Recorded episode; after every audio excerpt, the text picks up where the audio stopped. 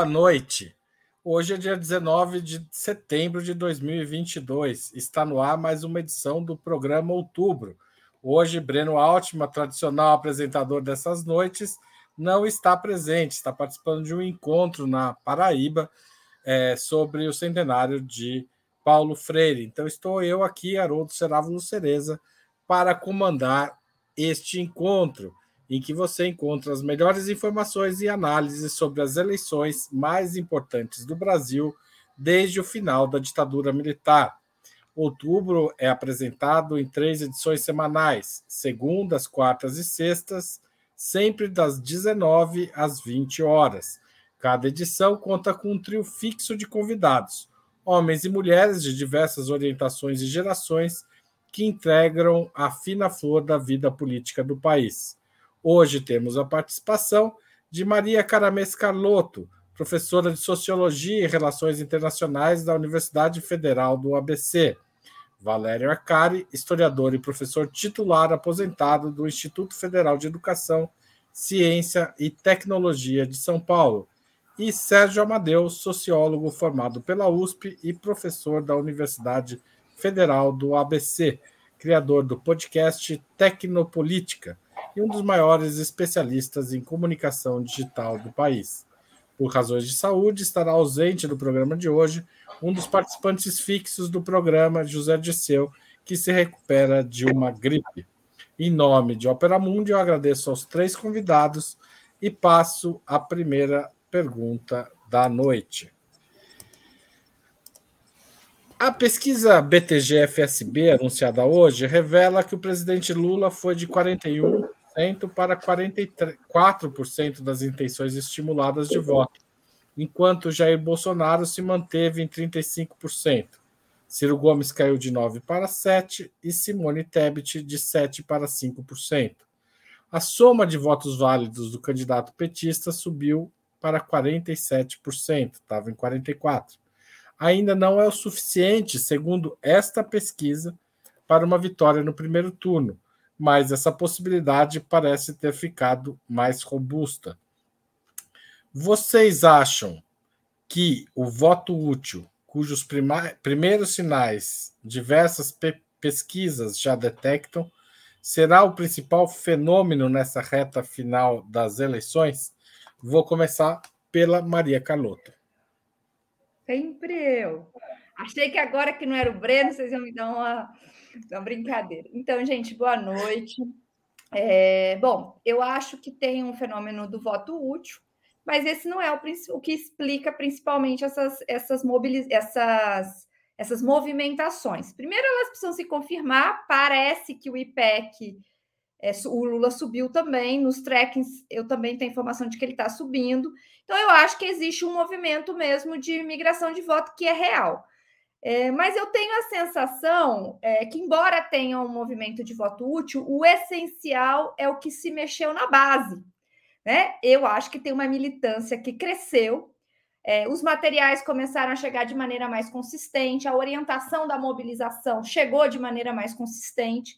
Isso é absolutamente visível nos é, comícios de Porto Alegre e principalmente Curitiba e Florianópolis, que foram muito impressionantes, especialmente Florianópolis. Curitiba foi muito grande, né? Mas Florianópolis chamou muito atenção porque ali é uma, um lugar onde o Bolsonaro é muito forte.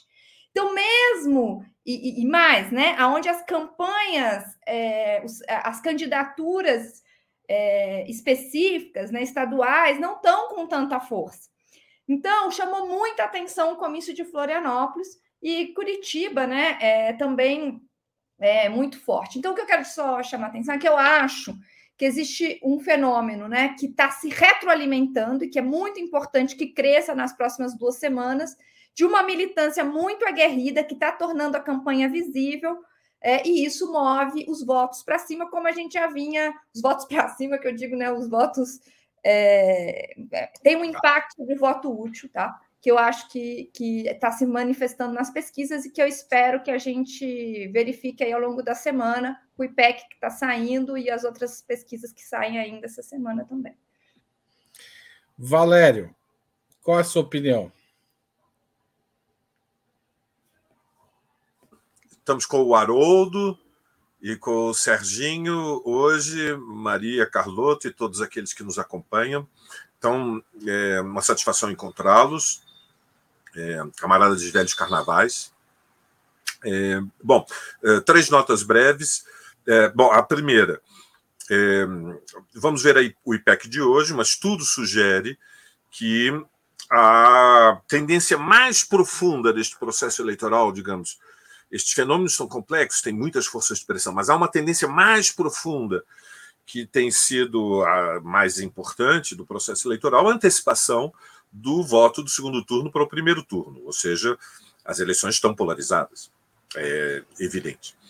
E, e, e os próximos 15 dias, cada dia conta por o que foram semanas, e cada semana conta por meses do que aconteceu desde o início desta luta política eleitoral dramática que nós estamos atravessando. Portanto, o mais provável é que haja é, dois movimentos, ou, ou três movimentos.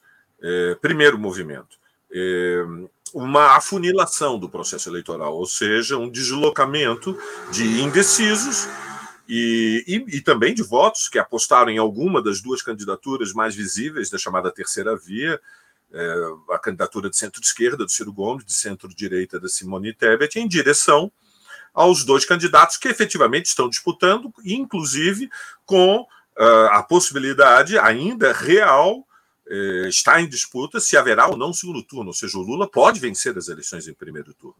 Isso desloca uma parcela do eleitorado do, do Ciro Gomes, além dos indecisos, porque o eleitorado do Ciro Gomes é um eleitorado concentrado numa parcela da população que tem escolaridade mais elevada e, de alguma maneira, sente a atração pela simpatia é, que o projeto nacional desenvolvimentista do Ciro oferece, mas faz cálculos. Ou seja, quanto mais elevado é o, o, o, grau de instrução, mais, mais política é a mente do eleitor. E, portanto, o cálculo de que seria possível derrotar o Bolsonaro antes de um segundo turno, considerando que estas eleições são completamente anormais, que nós estamos diante de um inimigo político que acabou de declarar agora, ontem, em Londres, que se não conquistar 60%, a responsabilidade é do Superior uh, Tribunal Eleitoral. Acabou de dizer com todas as letras eh, o que será o mote, o que será eh, o centro da sua política, que é a denúncia das eleições se ele não vencer. E, portanto, creio que sim, que nós vamos assistir a uma desidratação, ou seja, um movimento que é espontâneo, que fundamentalmente decorre de, repito, de, uma, de um voto estratégico, se quisermos, de um voto útil, que aposta na possibilidade de derrotar o, o, o Bolsonaro desde o primeiro turno. Ao mesmo tempo, nós temos um segundo elemento a ser considerado quando olhamos as pesquisas, é, que é a evolução das taxas de rejeição. Creio que é muito importante que a taxa de rejeição do Bolsonaro esteja subindo e a do Lula não.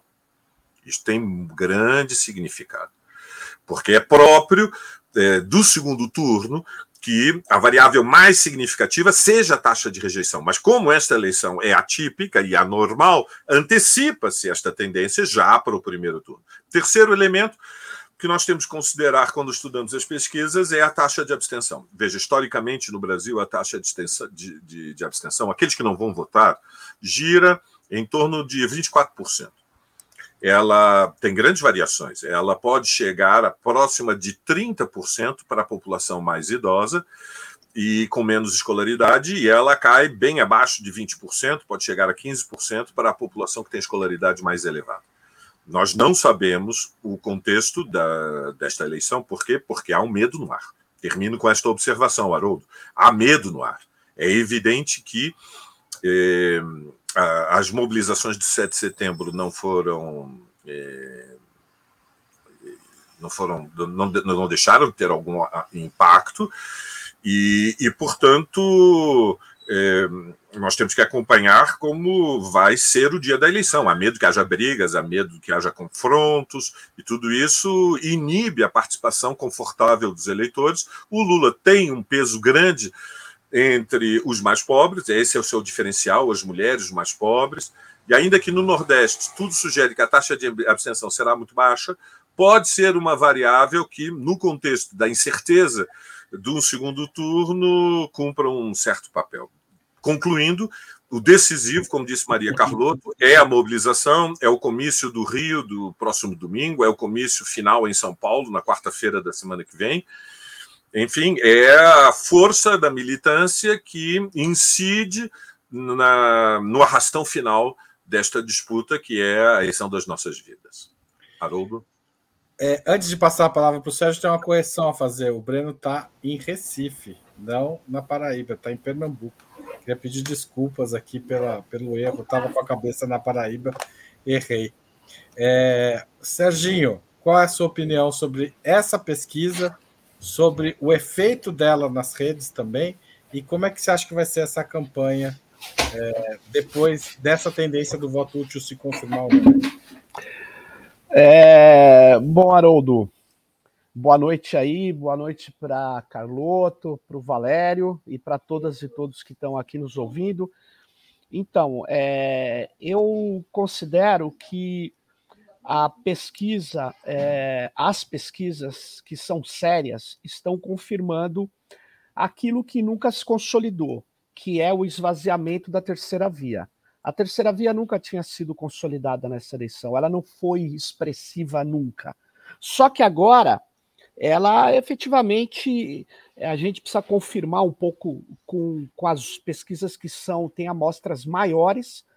Eu acho que a pesquisa do Datafolha é, ela tende a ter um erro menor, porque a amostra dela é muito grande, e eu temo, numa eleição como essa, a amostra é muito importante para a gente é, ter uma confiança maior no seu resultado. E agora, você vê, né? É, em outras pesquisas também, ele está caindo. Você tem uma queda do Ciro Gomes da Tebet e tem uma elevação do Lula, e o Bolsonaro parece que está ali, ele ganha num determinado setor e, perde, e, e avança no outro, mas no cômputo geral ele está paralisado. Nas redes digitais, ele está enfrentando uma enorme mobilização de pessoas que não estavam envolvidas, que são pessoas ligadas à área de cultura, ao ambientalismo. Ele tá, essas pessoas estão começando a partidarizar e politizar isso. Ele, ele tá tendo um, não está tendo uh, as vantagens que ele tinha em 2018. Ele está sendo, está recebendo uma enorme, vamos dizer assim, crítica, o enfrentamento. Então, é, nem nas redes digitais ele está com a mesma condição que ele vinha fazendo. Ele começa agora a falar exclusivamente para sua base, mais do que nunca. E isso me preocupa, porque o discurso que ele fez do data povo, ele assume a crítica que nós estávamos fazendo a ele e assume a narrativa. Qual é a narrativa dele? É a do Capitólio. É a mesma de Trump. Eu ganhei a eleição, ele está dizendo agora, e já estou sendo fraudado. Então agora, ele me parece que se ele é um imbecil, o Bolsonaro é um estúpido, né? É, ele tem gente que não é, que está na coordenação de campanha dele. E ele tem no núcleo duro dos militares, os militares não são é, assim tão iludidos. É, eles sabem que provavelmente ele perdeu a eleição. E um, tá tendo uma disputa, gente. E é, a narrativa dele é para negar o resultado da eleição. É, é, é isso, né? O data povo, eu ganhei mas eu perdi é, é, pelo TSE, pela Justiça Eleitoral, estou indo para a eleição. É, é, quer dizer, vão anunciar o resultado. Ele pode perder no primeiro turno, porque essa característica é, é, dessa eleição é muito louca, porque qualquer eleição, gente, com um cara com o grau de aprovação que o governo dele tem, estaria fora de qualquer possibilidade de ganhar a eleição.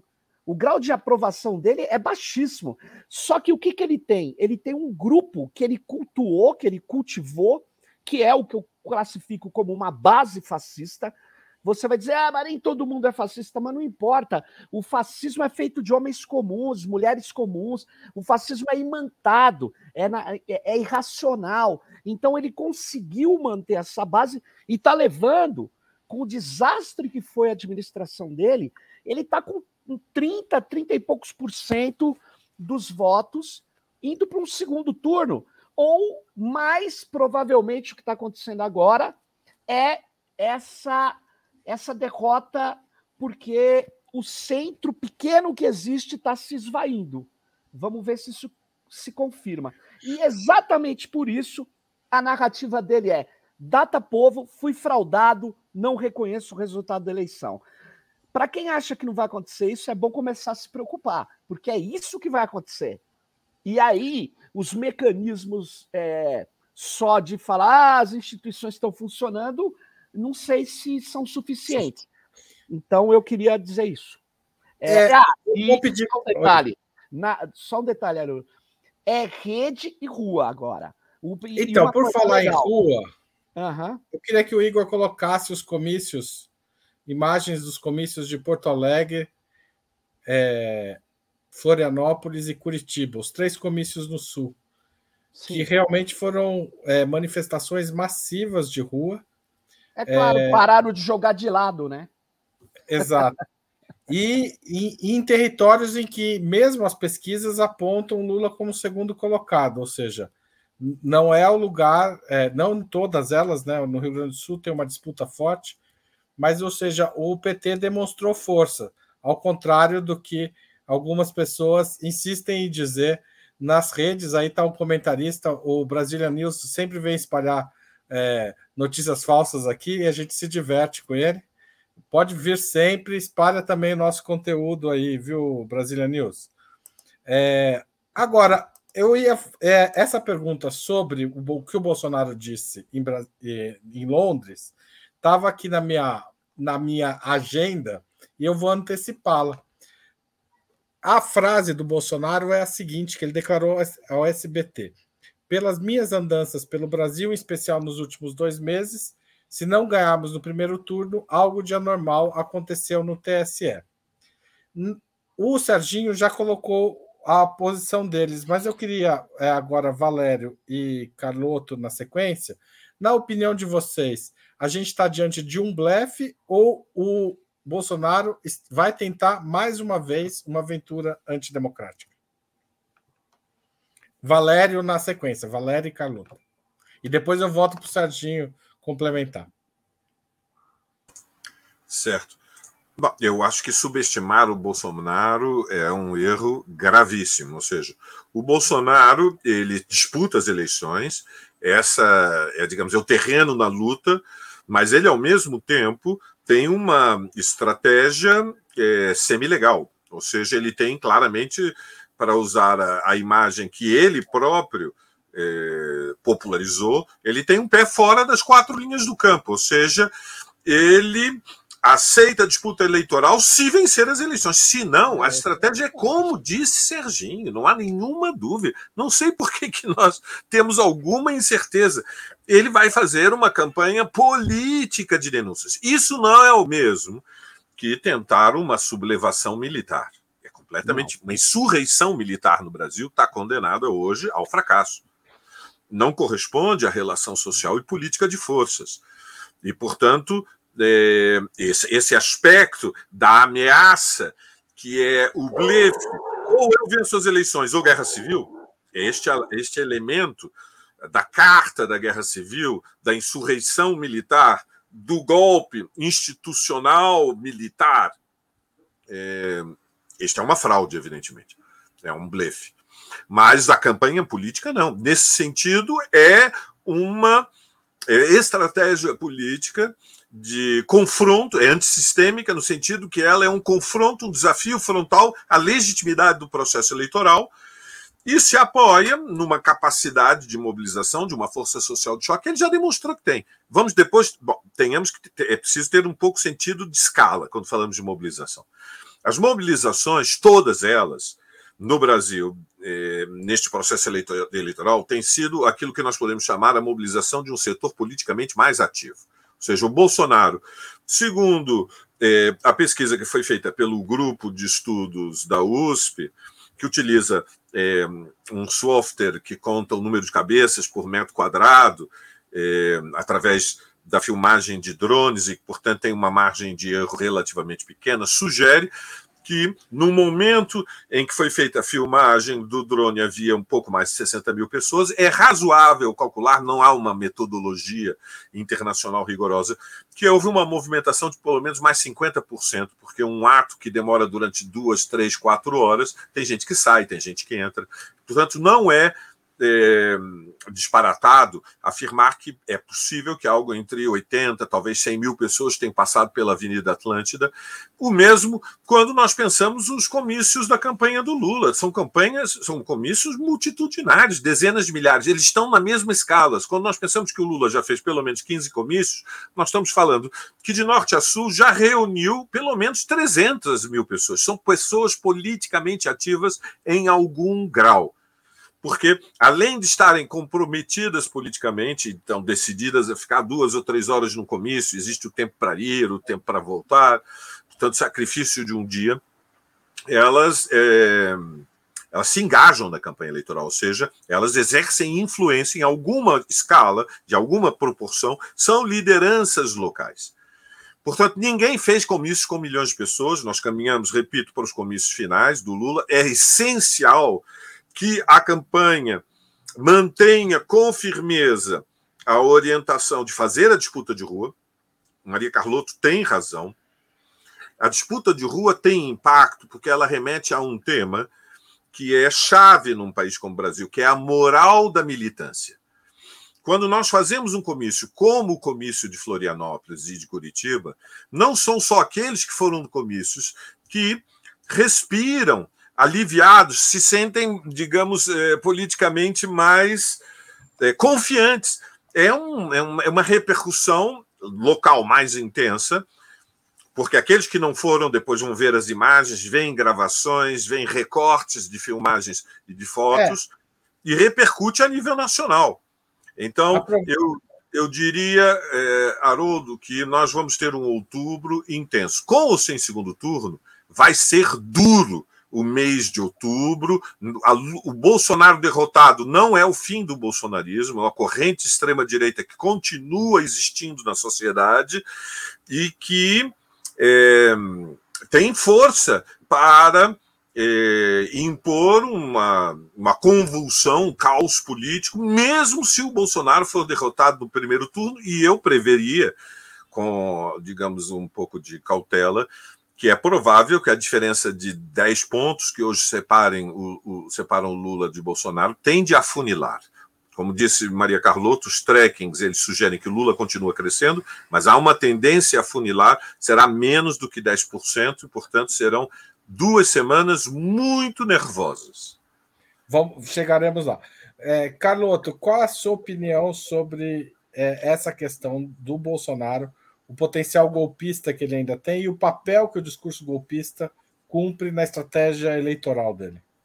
Então, é, a primeira coisa, assim, quando ele diz pelas minhas andanças pelo Brasil, quando ele fala data povo, quando ele mostra as fotos e olha aqui como, como o povo está comigo, ou quando ele, por exemplo, tira uma, uma foto, uma sala cheia de mulheres e diz como assim as mulheres não gostam de Bolsonaro? Todos esses elementos fazem parte do que a gente chama, do que eu chamaria de uma epistemologia do imediato. O Bolsonaro ele trabalha muito com isso, né? e isso tem um efeito político importante que eu acho que a gente não compreende muito bem. É porque a gente taxa só de negacionismo, o que para ele, na verdade, é um discurso performativo. Ele quer produzir efeitos políticos com aquilo, mesmo que não tenha correspondência com a realidade imediata, isso produz o que o Valério chamou a atenção, que é o engajamento da militância dele. Ele não pode, a essa altura do campeonato, né? É, deixar a militância com, com moral baixo, achando que, né? É, e as pesquisas têm esse efeito para ele, né? Tá todo mundo, tem muita gente desembarcando já da campanha. Então, ele, tá, ele produz um efeito com essa com essa epistemologia do, eu estou chamando aqui né, uma epistemologia do imediato, que é veja com seus olhos e acredite, olha quanta gente estamos ganhando, etc. É, isso gera um efeito produtivo, né, um discurso político que produz engajamento. Agora, tem uma questão complicada para o Bolsonaro aí, porque o Bolsonaro, ele o tempo inteiro, eu acho que ele continua ainda é, numa, numa, no fio da navalha, né? na, na corda bamba entre duas táticas. Né? Qual é essa? A primeira é ganhar a eleição, o que pressupõe levar a eleição para o segundo turno. Então, ele tem que atrair uma quantidade de votos, e esse discurso, que esse discurso afasta. Por outro lado, ele precisa manter sua militância aquecida. Então, esse discurso. Então, eu acho que ele, ele oscila né? É, entre esse, entre essa, esses, esse, ele, ele joga com esse discurso. Então, por isso que, por exemplo, é, semana passada circulou um vídeo que, inclusive, até a esquerda é, equivocadamente republicou, retuitou muito dele dizendo que ah, se ele perder a eleição, ele vai aceitar, vai se aposentar, coitadinho de Bolsonaro. Não percebe?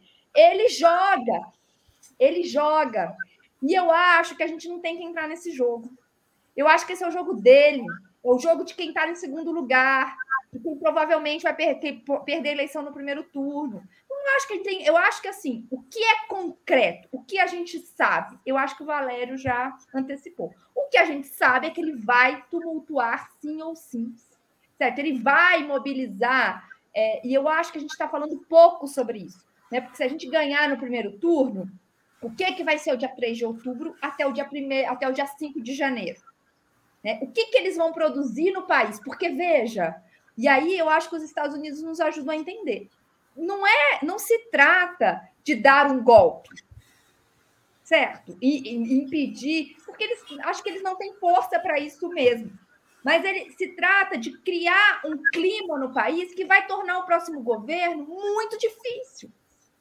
Né? E eu acho que a gente tem que chamar atenção para isso, porque nós temos que se preparar para, em qualquer cenário, para uma disputa política muito dura né, contra uma força mobilizada, com base social, radicalizada, né, que vai é, complicar muito a vida do próximo governo, né, que não vai poder cometer erros.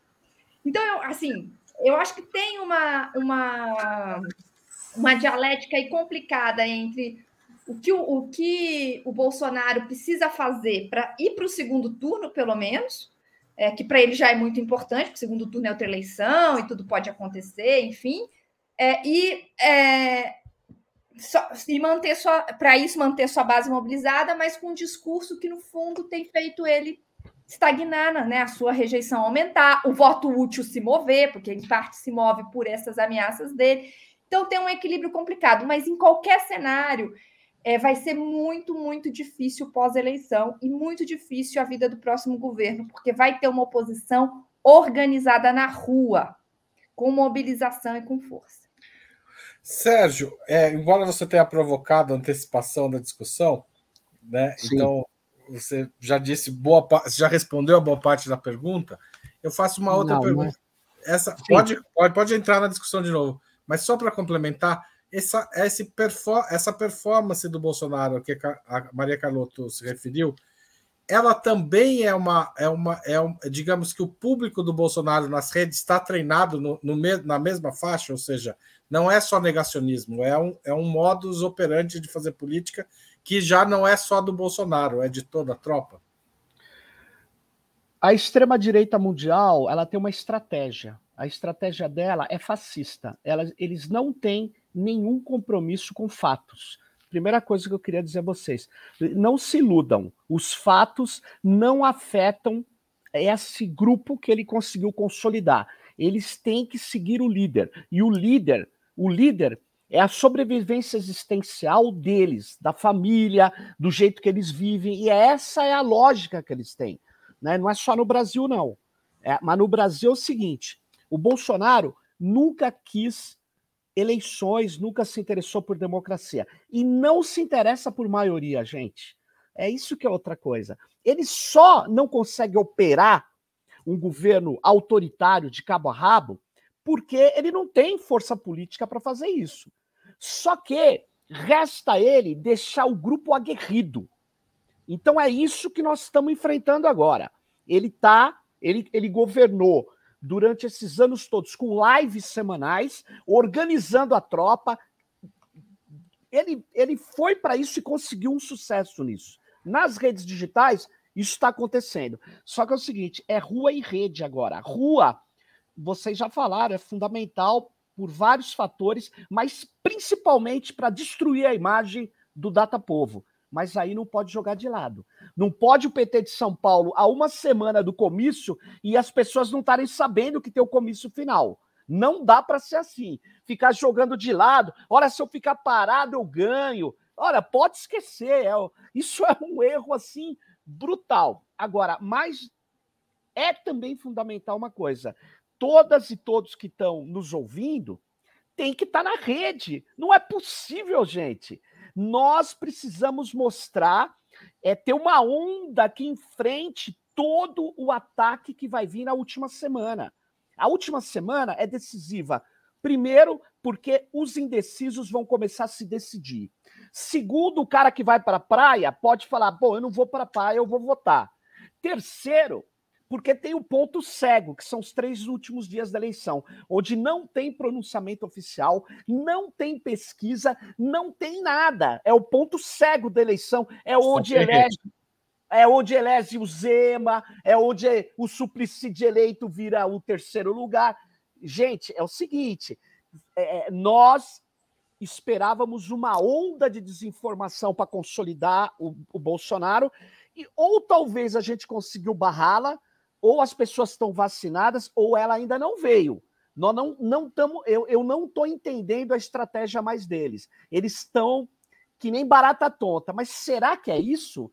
Eu temo pela última eleição. Para não ficar só no, no temerário, eu conclamo a todas e todos que defendem a democracia, mas não só para ir na rua. E na hora que não estiver na rua, é o seguinte: esteja na rede. Para com essa coisa de não dar clique, aqui nos caras de esquerda, de não apoiar os perfis do Lula, de não replicar coisas contra a desinformação. Nós precisamos de uma onda de contraposição a eles, porque a ideia deles é falar: nós ganhamos, e se eles perderem na rede, e se eles tiverem imagens como a de Curitiba, essas imagens gigantescas, eles, mesmo que eles fiquem assim, um percentual grande que se descola dele é o suficiente para no dia 20 de novembro começar a Copa do Mundo e eles enfiarem a viola no saco, porque o que vai valer são as figurinhas. Então ele tem pouco tempo também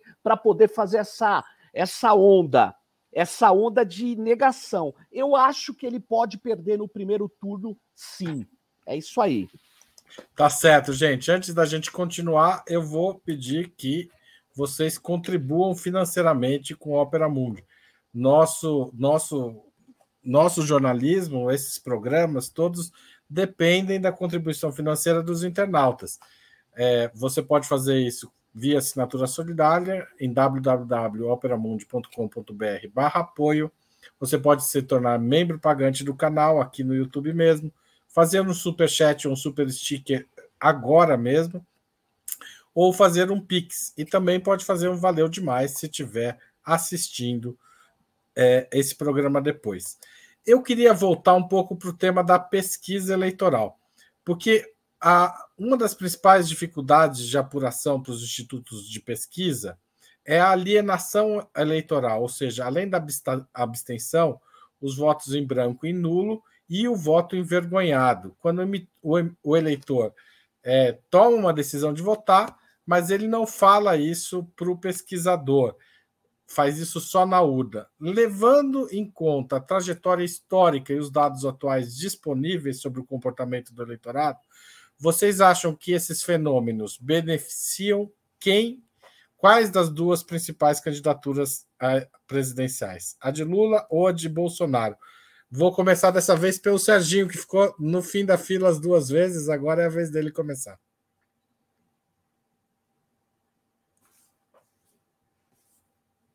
Não estou ouvindo, Sérgio. É, eu, eu, eu, não, eu não, não sei é, essa categoria de voto envergonhado em pesquisa, tá? Eu sei que existe a vergonha, mas eu sei que quando você faz pesquisa sobre estupro, não adianta perguntar para a mulher se ela já foi molestada, tal, ela não vai responder para o pesquisador, então é uma coisa complicada. Agora, eu não tenho uma comparação cientificamente sólida em relação a eleições, principalmente no Brasil. É, é, então eu não sei te responder isso. Agora, eu acho uma coisa: o que está acontecendo de vergonha, Haroldo, é, e de medo é das pessoas estavam com medo de botar adesivos nos carros. É só você olhar nas ruas, gente. Olha aí nas ruas. As pessoas não estão andando parlamentar. Não sei aquele cara pago, o carro do cara da campanha, o cara que é muito amigo do cara. As pessoas estão com medo. Essa é a verdade. Isso pode ter decorrência na pesquisa? Não sei, pode ser que sim. Mas isso é, prejudica, na minha opinião, pelo, pelo andar da carruagem, pelas tendências, pela consolidação de, de características que existiam antes, é, que, aliás, que fizeram o Lula ter muito mais, vamos dizer assim, apoio é, do que ele tinha em pesquisa, é, do que ele tem hoje em pesquisas anteriores, eu acho que essa coisa do medo prejudica o Bolsonaro na hora da urna. É, eu acho isso. Agora, é, se uma parte do eleitorado perceber que ele, Bolsonaro, de fato está falando a verdade, que tem chance de ganhar, nós vamos perder um pouco de voto nessa reta final. Então, é, eu até é, é, é queria, eu quero insistir muito nisso. É, Lembre-se do ele não. O ele não foi desconstruído nas redes digitais. Não foi desconstruído em programa de TV, nem pela imprensa. Foi desconstruído nas redes digitais logo no dia do ele não e na, nos dias seguintes. E que entre os pastores evangélicos também com tudo. Então, é, eu não acho que esse voto que você chamou de, de envergonhado ou medroso esteja seja algo que está é, é, influenciando pesado nas pesquisas. Acho que não. Acho que está influenciando a campanha, está influenciando é, é, as pessoas irem para a rua. Então, e, e, eu acho que é, é a minha opinião. Eu não tenho, eu, eu não tenho conhecimento nesse caso de eleição brasileira desse tipo de performance ou desse tipo de análise. Uma coisa que você pode estar errando é no telefone. Eu não acredito em pesquisa a margem de erro em, em, amostras por telefone. Eu acho complicado fazer uma amostra aleatória por telefone. As pessoas. É, eu, por exemplo, não atendo telefone. Se o cara falar, ah, estou fazendo uma pesquisa, eu desligo. Entende qual que é o problema? Eu acho que a amostra. É, porque hoje você com, com o que os bancos fazem, com essa. Você está perdido, os caras te oferecem tudo. Muita gente não fala.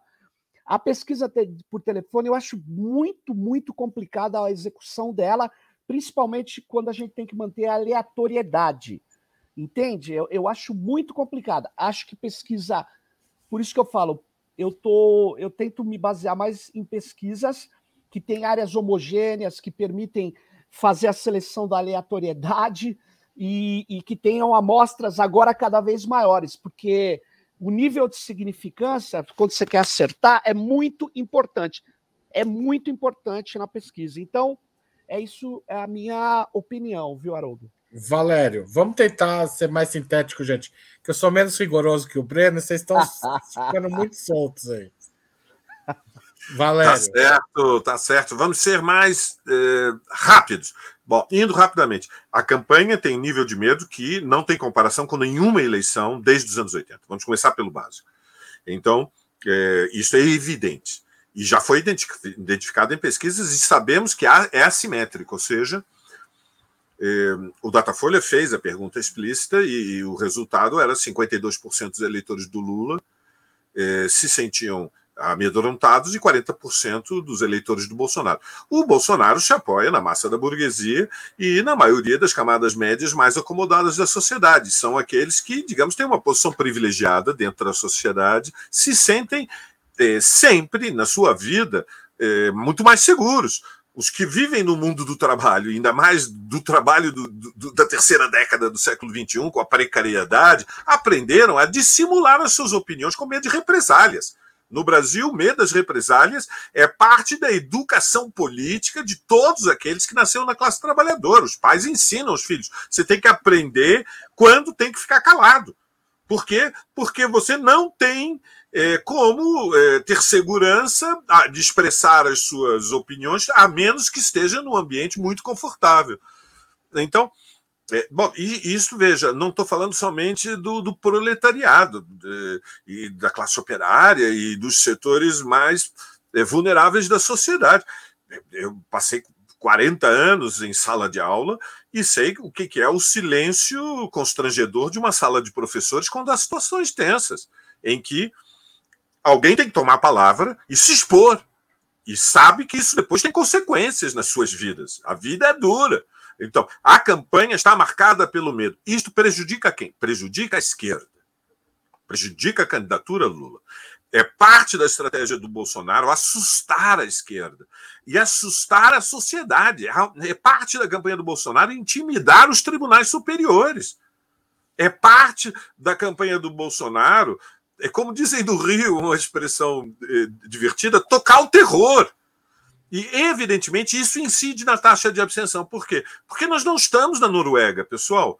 Faltam 15 dias para as eleições. Nós vamos fazer três grandes comícios de massas: Belo Horizonte, Rio e São Paulo. E como disse o Serginho, ninguém sabe quando vão ser e aonde vão ser. Então nós temos um problema. Porque, porque nesses 15 dias o bolsonarismo pode armar uma provocação em qualquer lugar. E as pessoas têm medo de, de, confrontos, as pessoas têm medo do que aconteceu em Foz do Iguaçu, as pessoas têm medo do que aconteceu é, no norte do Mato Grosso é, com o assassinato do Benedito Santos. É, e é parte da tática dos neofascistas criar incidentes que são é, uma centelha, uma fagulha é, que dispara é, o pânico político e social e a estratégia deles para chegar ao segundo turno é, entre outros eh, elementos, inibir a esquerda. Portanto, há perigo de provocações nos próximos 15 dias, sejamos conscientes.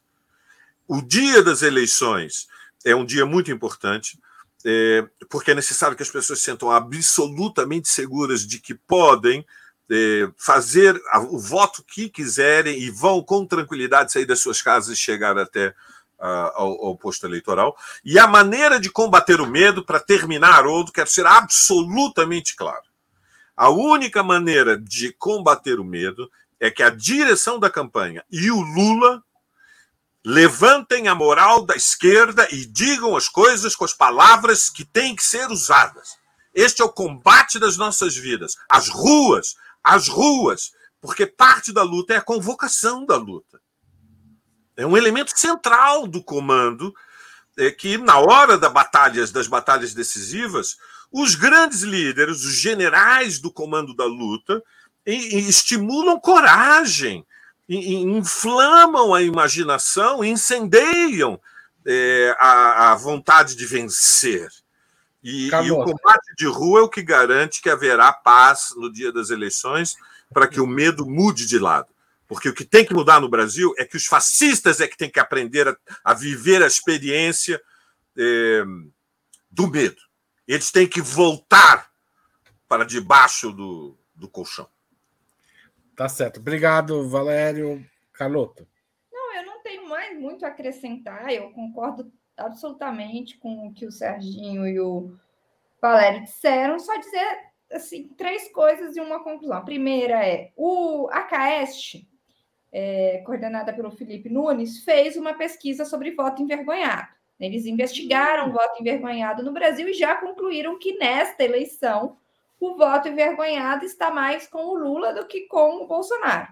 Por quê? Primeiro, pela questão do medo, já foi dito, né? E como eles sabem, de, né, eles fizeram uma pesquisa qualitativa, então concluíram as pessoas têm medo de dizer, têm medo de entrar em confronto, porque vão ter que explicar o voto no Lula, porque são questionados, então também preferem não dizer. E eles medem isso comparando o voto espontâneo e o voto estimulado. Né? É uma da, é um, então já sabemos que tem um voto envergonhado que está desta vez mais com o Lula é, do que com o Bolsonaro, né? diferente de, de outras eleições. A alienação, que é medida em brancos e indecisos, por enquanto tá, é, os brancos e nulos particularmente estão baixos, né? Para dar só da FSB que saiu hoje é 4%, é baixo. Tá? Então é, é uma eleição que as pessoas estão se posicionando, pelo menos, né, é, na, na, na, formalmente, né? Se vão votar é uma outra discussão. É, e aí, eu acho que, que a pesquisa do Datafolha sobre o medo nas eleições é muito importante, ela, ela diz muito né, sobre o que está acontecendo, e a gente tem sentido, né? Eu, por exemplo, pus adesivo no meu carro e ando com a minha bebê, e é impressionante como as pessoas me paravam e falavam, pelo amor de Deus, tira esse adesivo. Isso é muita loucura. Eu também voto no PT, mas as pessoas estão com medo e elas estão propagando o medo. Então, dito essas três coisas, eu acho que é fundamental a campanha estimular que as pessoas mostrem a cara, porque quanto mais a gente se coloca, quanto mais a campanha se torna visual, quanto mais as pessoas se sentem seguras, mais as outras também se sentem, isso vai criando uma onda que é importante nessa reta final. As pessoas, olha, o Sul nos deu uma lição, né? Florianópolis é uma, é, é uma capital onde o Bolsonaro tem muita força. Né? E as pessoas foram para as ruas, foi seguro. Né? Claro que tem que ir com cuidado, mas foi seguro. As pessoas foram, deram uma demonstração de força. Eu tenho certeza que saíram de lá com muito mais segurança para fazer campanha, como aconteceu em Curitiba, como aconteceu em Porto Alegre. Então, não é possível que aqui no Sudeste a gente também é, não dê este mesmo exemplo e faça comícios como gosta de dizer o Valério, multitudinários, né? Porque é importantíssimo, inclusive para a batalha política depois. Eu né? nem sei. Quando eles disserem, é, quando eles disserem não teve gente, cadê esses votos? A gente tem como é, se contrapor, né? Quanto mais envergonhado, mais eles podem fazer uma, uma narrativa de que estão na frente, de que, né? Então eu acho que é muito, muito importante para a batalha política, não só eleitoral, que a gente se mobilize muito nessa reta final. E, a, e é central, acho que só para. Desculpa, Aron. Não, não. É, o Valério. Não, acho que o Valério disse uma coisa que é importante. Essa orienta, a, a, o, o aspecto decisivo é a orientação formal da campanha. Uma, queria fazer mais. Obrigado, Canoto, e queria dizer que você pode me interromper sempre, porque você realmente cumpre o tempo. Está ficando famosa por isso, já está. Uh, ah, mas é, e, e, o Valério, Valério realmente treina. Você treina antes de falar multitudinários antes ou é tipo sai fácil para você? Porque para mim eu tenho que pensar uns três minutos antes. Não, não tem que treinar. não, tô brincando. É que eu cresci falando várias línguas diferentes. Não, então eu acho é, é, um, é uma sonoridade. É uma, é brincadeira, porque a Carlota citou, mas eu, eu acho. Não tem nenhum problema com isso, não. É só uma brincadeira. A campanha de Lula parece estar se inclinando cada vez com maior ímpeto por fixar o objetivo de liquidar a fatura no primeiro turno. A gente já passou por essa questão aqui. Vocês acham que isso não pode representar um risco de frustração caso tenha um segundo turno? E mais que isso, o Bolsonaro não pode usar isso como um elemento para dizer que, de alguma forma, manipular esse discurso para jogar a questão das urnas, das, da fraude também? Quem começa agora é o Valério. Bom, essa eleição vai ser no VAR, né? Como dizem, vai ser no VAR, ou seja, é, são 15 dias, há uma margem de imprevisibilidade. O Lula é, é claramente favorito, mas, é, a, o, digamos, o, o, o tema político que está incerto é se haverá ou não segundo turno. Portanto, a luta do bolsonarismo é para garantir que haja um segundo turno. E, infelizmente, o papel do Ciro e da Tebet é favorecer que o Bolsonaro chegue ao segundo turno. É, é estas são as condições.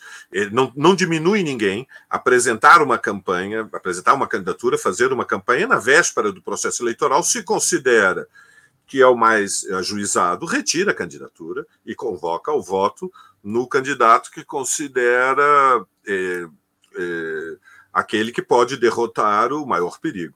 E, portanto, é um gesto político que tem enorme dignidade. Não diminuiria o Ciro Gomes, ao contrário. Se ele retirasse a candidatura, a sua estatura política se elevaria, para os anos que virão. Mas isto parece é, é improvável, porque ele fez questão de dar um tiro no pé e antecipadamente declarar que nem no segundo turno, contra Bolsonaro, votaria no Lula, o que é algo próximo, digamos, de uma alucinação política. É, eu não sei, quer dizer, é, se, se os, os, animais domésticos brasileiros pudessem ser convidados a votar, eles votariam todos contra o Bolsonaro no segundo turno. É, então, é, é meio. É, não é somente irracional, é quase um pouco extravagante. Eu diria que nós vamos ter uma, uma enorme dificuldade, como disse o Serginho, é, com as fake news na, nos próximas duas semanas. É, institutos de fantasia, né, é, já divulgam que o Bolsonaro está na frente das eleições. Portanto, a, a contra-informação despudorada, desonesta, mentirosa, está em curso. Eu recebo mensagens pelo WhatsApp em listas de colegas de professores, onde há bolsonaristas, onde há ciristas, e onde há também gente de esquerda, evidentemente, e vejo o que é o conteúdo, digamos, da, da intoxicação da, da informação. E, por outro lado, eh, eu creio que nós todos somos muito conscientes que eh, nós estamos cansados. Então, pesa sobre os ombros da, daqueles que são politicamente mais ativos na esquerda o fato de que nós passamos três anos e quase quatro anos agora, mais de três anos e meio, numa luta tremenda, que é uma luta para inverter a relação social e política de forças. Fizemos uma campanha no ano passado com sete jornadas nacionais do Fora Bolsonaro. Sete jornadas nacionais. Quer dizer, eu nunca num ano fui ver sete jogos do Palmeiras, fui a sete atos do Fora Bolsonaro. É, pesa o cansaço. Agora você pergunta diretamente, Haroldo, é, afirmar que temos que lutar pela vitória no primeiro turno não vai é, produzir um desgosto, um desânimo, uma desilusão, se eventualmente houver segundo turno. Veja, se houver segundo turno, vai haver desânimo, ou no certo, vai haver frustração. Né? Frustração, porque, a rigor, eh, haveria desânimo se o comando da campanha ou alguma pessoa eh, desmiolada tivesse dizendo já vencemos as eleições. Ninguém está dizendo isso. Ninguém está dizendo que já vencemos as eleições. Eu sei que há depois de duas ou três caipirinhas, ou de três ou quatro cervejas, há quem eh, se precipite e diga já ganhou, mas não as lideranças principais do PT, do PSOL, do PCdoB, não vi ninguém falando isso. Então, é natural que haja frustração, mesmo, eh, seja, mesmo que não se faça uma campanha pela vitória no primeiro turno. Mas é evidente que a inteligência tática é fazer a campanha pela vitória no primeiro turno e isso envolve fazer uma disputa contra o Ciro, contra o Ciro e contra a Tebet pela uma parcela da, da, da, da base eleitoral destas duas candidaturas. É, por quê? Porque são uma parte dos eleitores do Ciro e da Tebet é, são anti-bolsonaristas. As então, pesquisas então, indicam, inclusive, que o público da Tebet talvez prefira que se resolva no primeiro turno mais do que o do Ciro Gomes. São pode... variações pequenas, né, Auro, dentro da margem de erro. De qualquer forma, há uma parte do eleitorado que virá para a candidatura Lula, como há uma parte que irá para a candidatura Bolsonaro. Sim. Pode ser Sim. equânime, pode ser um pouco mais para o Lula na candidatura do Ciro, um pouco mais para o Bolsonaro na candidatura da Tebet. É parte legítima de fazê-lo. Veja, é, é, por isso que tem importância declarações como foram as gravações de artistas e personalidades. Eu gostei muito do clipe, né, do Inominável, que é dirigido à nossa base social, mas é quase uma aula política, é, numa música e, num, e em versos muito inspirados. E creio que teve, teve um impacto muito positivo o apoio da Marina ao Lula desde o primeiro turno. Lamentável que a Luiz Helena me, me decepcionou, não tenha feito o mesmo, porque foi candidata pelo PSOL em 2000. Eu não quero falar dessa foto, vamos falar no final. Muito e... bem. Mas eu creio que não. A sua pergunta direta, eu diria: há que lutar pela vitória no primeiro turno, há que enfrentar é, as dificuldades e, eventualmente, o tropeço. Se houver segundo turno, nós vamos ter que respirar fundo, encolher a barriga e seguir em frente.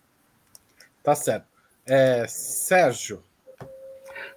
Estamos a 13 dias da eleição. 13 dias. Dá para ganhar no primeiro turno? Dá. É a hora de não jogar de lado. É a hora de ir para a decisão. Só tem um jeito do Bolsonaro é, conseguir, na verdade, um impulso, né, de voltar a crescer, porque ele não está crescendo. Isso não é uma uma outra, ele está parado. É se a gente não colocar volume de campanha. E ele vai fazer uma onda de desinformação. Eu insisto nisso. Suspender os parâmetros da realidade, criar uma névoa, a confusão, aí ele pode avançar. Se ele não criar essa névoa, bom, ele não tem como avançar, nós vamos ganhar no primeiro turno. Então, a decisão está com cada pessoa que quer liquidar essa fatura, que fica jogando de lado, que fica. Não, tem que ir com tudo. É, é a eleição mais importante da história do Brasil nesses últimos anos, ou talvez é, é, não sei nem se teve é, alguma que a gente estava enfrentando um fascismo tão estruturado. Porque esses caras são fascistas, gente. Nós não estamos brincando, é uma articulação mundial. A gente não tem tempo. Então, ó, amanhã o Bolsonaro vai falar na ONU. Nós vamos ou não acompanhar o discurso nas redes e parar de só fazer e ir lá na rede é importante desmentir cada fake que ele colocar nesse discurso. Isso é fundamental de volume. Vamos nos engajar. É porque essa questão que tá. Ele perde no primeiro turno se nós fizermos o que tem que ser feito, que é aparecer nas ruas com força e aparecer nas redes, porque é lá que ele articula também a onda de desinformação, ou melhor, principalmente. Ele já.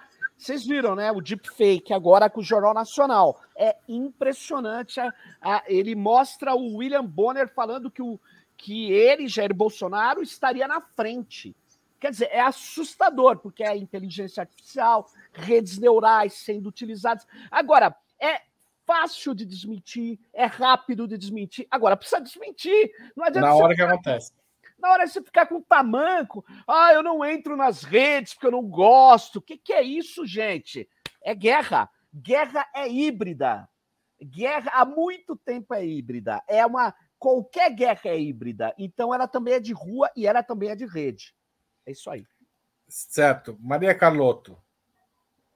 Bom, primeiro, eu acho que a campanha Lula e as suas principais lideranças, elas estão formalmente cautelosas em relação ao clima do já ganhou, né? Para não criar frustração, justamente caso não tenha, se não se resolva no primeiro turno. Eu sinto essa cautela, né? É, então, é, acho que a primeira observação é essa, né? Eu acho que eles estão o tempo inteiro dizendo, bom, nós vamos ganhar, seja no primeiro, seja no segundo, vamos lá, tal. Então tem, tem isso. Segunda coisa que eu queria destacar é o seguinte: é, tentar ganhar no primeiro turno é absolutamente fundamental, gente. Pelo que isso representa politicamente, né, de derrotar um fascista como Bolsonaro, genocida, racista, machista, no primeiro turno. É um recado fundamental que a sociedade brasileira é, vai dar. E acho que a gente tem que dizer isso para os eleitores do Ciro e da Tebet, porque se eles né, têm essa, essa clareza de serem anti-Bolsonaro, parte deles, né, eles precisam entender o que isso significa politicamente. Né? Num país que já não, não teve força para tirá-lo do poder, então, né, um criminoso como Bolsonaro, então que pelo menos o derrote no primeiro turno. Então, politicamente, é muito importante derrotar o Bolsonaro no primeiro turno, é, e principalmente pelo que vai é, evitar de violência política que virá num eventual segundo turno. Então, eu acho que não tem espaço para a gente não tentar fechar essa, essa eleição no primeiro turno. E mais do que isso, né? Eu acho que o movimento que a gente vai fazer para fechar essa eleição no primeiro turno, qual seja, né, mobilizar combater o bolsonarismo na, na sua guerra de desinformação, pôr a militância na rua, tornar visual essa campanha, né? visualizar o apoio que o Lula tem em grandes. tudo isso vai fazer com que a gente, se não liquidar a fatura no primeiro turno, chegue ao final do primeiro turno crescendo. Isso é muito importante para justamente manter a tropa ativa no segundo turno. Então, eu acho que a linha é de mobilização total para liquidar o quanto antes e seguir é, com força no segundo turno. Porque a gente, a pior coisa que pode acontecer é a gente chegar desanimado no, no, no, no primeiro. No, né? A gente tem que chegar no primeiro turno com a certeza que a gente pode ganhar e que se a gente não ganhar no primeiro, vai ganhar no segundo. Com força total. Tá certo. Queria agradecer vocês, mas antes de ir embora, eu queria colocar a foto do Lula com os ex-presidenciáveis, que foi, foi uma foto que circulou bastante hoje, né?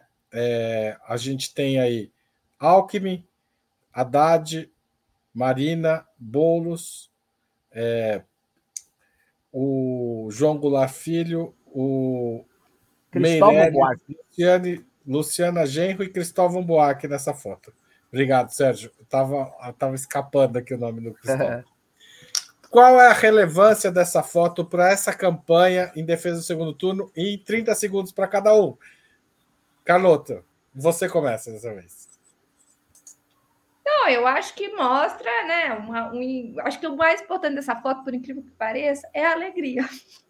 Eu acho que eles estão. É verdade, eu acho que a coisa mais importante agora é mostrar que a gente está com força, a gente tem né, base social. É, e a, então, acho que foi bem, bem importante nesse sentido, né? Acho que, a, que, que a, a força dessa foto é mostrar que a gente não só está construindo uma frente ampla, mas está construindo uma frente ampla é, com alegria, né, com disposição de luta. Porque o que vai decidir essa eleição é a disposição de luta. Tá certo. Sérgio Amadeu. Olha, é, além da alegria, que é de fato é, é boa sacada essa da, da, da, Maria, mas tem uma outra coisa. Pô, o Cristóvão Buarque e a Luciana Genro nessa foto, a Marina, que tinham bastante críticas, mostram que é, tem um, uma. Eles estão muito à vontade e o deslocamento em relação ao Lula no primeiro turno é algo que pode se consolidar. Eu acho que isso é um recado assim muito forte. Essa foto traz esse recado. Então, cara, eu achei muito legal isso. A gente tem que sentar o dedo, reproduzir essa foto, porque, olha, é, eles eram muito críticos ao Lula e eles estão dizendo: olha, não vamos brincar com o fascismo, é levar agora e depois ganhar no resultado. A gente vai ter que ter mobilização de rua antifascista. Essa que é a verdade, para manter o resultado que nós podemos levar no primeiro turno. Valério. É uma foto antifascista. Parece que dos, a, a, informação dos bastidores, Haroldo, é que foi um pouco difícil fazer o Meirelles levantar a mão com o L, é o que saiu na imprensa. Ele está talvez ali um pouco constrangido, porque o Meirelles tinha sido candidato em 2010. Fico feliz de ver a Luciana ao lado do Lula, representando o PSOL. É, o Boulos com o papel de destaque que ele merece, porque é a nova liderança principal da esquerda brasileira. E, mas eu creio que o significado dela, como disse a Maria e, e o Sérgio, é, é, de uma frente antifascista para derrotar Bolsonaro desde o primeiro turno. Esse é o significado político. Lamento a ausência de Luiz Helena e de muitos outros que é, é, poderiam não estar na foto, porque não foram candidatos à presidência, mas que é, foram lideranças, diferentes representações de classe da, da sociedade brasileira que até agora ainda não, não saíram de cima de um muro. Derrotar Bolsonaro é a tarefa da nossa geração. Fora Bolsonaro. Viva a Revolução Brasileira!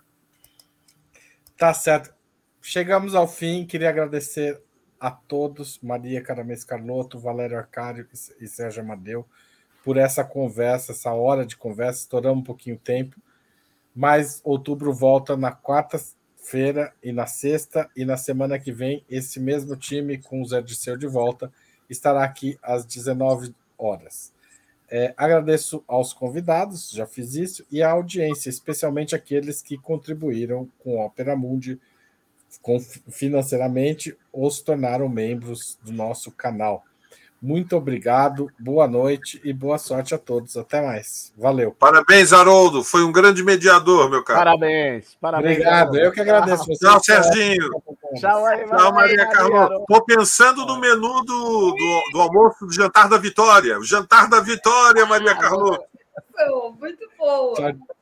Valeu. Tchau, tchau.